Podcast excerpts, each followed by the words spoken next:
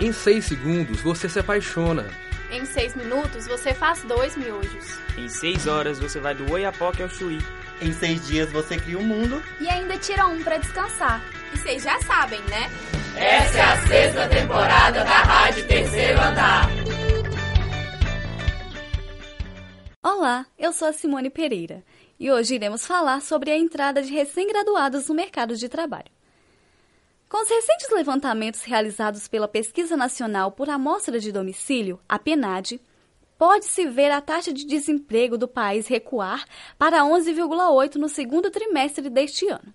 Porém, os recém-formados não vivenciam a mesma realidade. As pesquisas levantadas pela PNAD também mostraram que no primeiro trimestre deste ano, 1,4 milhão de brasileiros com ensino superior completo encontram-se desocupados. Eu entrevistei algumas pessoas para saber o que elas pensam sobre o assunto. A nossa primeira convidada é a Lisandra Marques, que está prestes a se formar em artes visuais. O que você acha, entende que um profissional de sua área precisa ter para conseguir uma forma mais facilitada de entrar no mercado de trabalho? Eu acredito que você tendo uma experiência durante a sua graduação nas escolas, isso já facilita o seu mercado, é, a sua entrada no mercado de trabalho, porque você conhecendo já realidades e outras escolas onde você pode ter, pode ter esse interesse de trabalhar, você já tem um, uma visão o estágio que a gente tem durante a graduação é muito importante para que a gente conheça mesmo o campo e, e tenha experiência dentro de sala.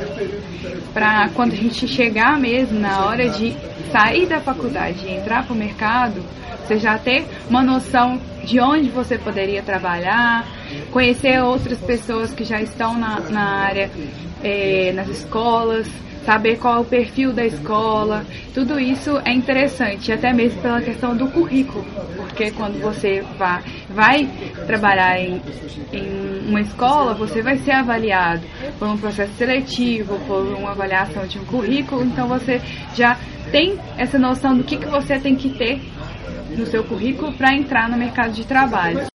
Eu estive com o engenheiro civil Marcos Vinícius Assad. Eu formei agora em, no começo desse ano, em fevereiro de 2019. Aí, antes disso, eu já tinha feito dois anos de estágio numa empresa chamada LD Engenharia. Com isso, lá na, é, trabalhando nesse, é, fazendo estágio nesse lugar, eu já trabalhava antes de formar como um engenheiro civil mesmo. O civil, é, as atividades eram de engenharia, efetivamente falando. Aí então, depois, assim que eu formei, o meu chefe estava gostando de mim, estava precisando de engenheiro lá. Aí eles me contrataram. Tipo, não foi um processo muito difícil. Para muito, eu tive essa graça de Deus, nessa sorte de conseguir, né, ser efetivado onde eu fiz estágio. Mas isso não é uma realidade muito comum, porque em muitos estágios, às vezes, é, o estagiário não tem esse muito contato mesmo com aquilo que ele vai trabalhar, entende? Eu conversei também com Felipe Guedes, graduado em administração e pós-graduado em gestão estratégica de negócios. É o mercado de trabalho ele gera um pouco de dificuldades para o formando. Assim que ele sai da faculdade, ele como por ser uma pessoa sem muita experiência e dado que demora mais ou menos um, um período considerável de em torno de um ano para você dominar todos os processos os processos básicos do, do, da sua nova atividade, esse custo as empresas procuram já profissionais que já estejam com esse know-how, com esse conhecimento, para não ter esse custo inicial, dado que vai demorar muito até que ele se adapte.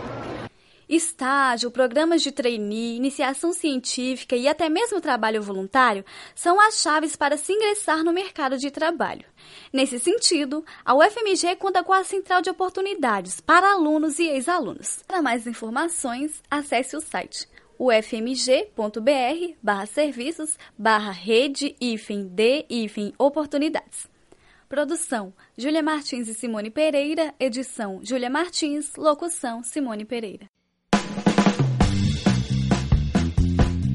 Você ouviu uma produção da sexta temporada da Rádio Terceiro Andar. Para ouvir esse e outros programas, acesse o site Rádio Terceiro Andar ufmg.wordpress.com.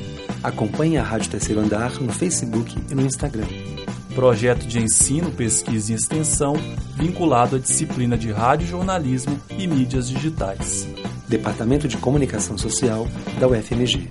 Trabalhos técnicos de Warlen Valadares e Frederico Pessoa. Coordenação geral, professora Sônia Pessoa.